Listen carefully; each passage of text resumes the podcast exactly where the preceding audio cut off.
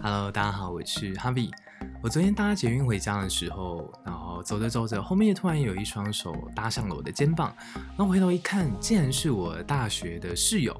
那我就很惊喜，就是在台北遇到了。然后以前的老朋友，然后我就问他说：“哎，你最近过得还好吗？”然后就跟我分享一下他最近工作上的近况。那我蛮欣慰的，就是他现在换了一份新工作，然后他很喜欢这一份工作。然后聊着聊着就聊到说，大家下班之后都爱干嘛？然后他就说：“哦，没有啊，我就很废，待在家里打电动什么的。”然后还跟我推荐他最近在玩什么游戏，我觉得蛮好的。啊、呃，每个人有自己的生活，只是他问我说我下班都在干嘛的时候，我就跟他分享，就是我发现我是一个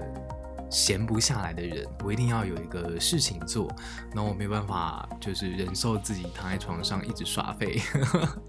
就像我会开始想要录 podcast，也是觉得说想要做点事情，然后它可能是有意义的，或者是它会帮助我的成长。做什么事情都好，但是我一定要让我自己维持在一种有成长的状态，然后明天的我一定比今天还要更好，算是对自己一个小小的要求吧，或也或者是说我希望我在三十岁以前有更有一番成就，所以每天都会不断的督促自己，鞭策自己都要比昨天再成长个一到两 percent。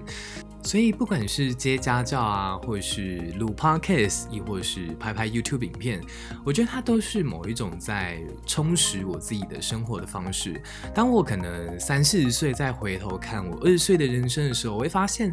过得好值得，好充实哦。所以，跟大家分享一下我平常啊、对自己生活上的一些要求。好，那就晚安喽。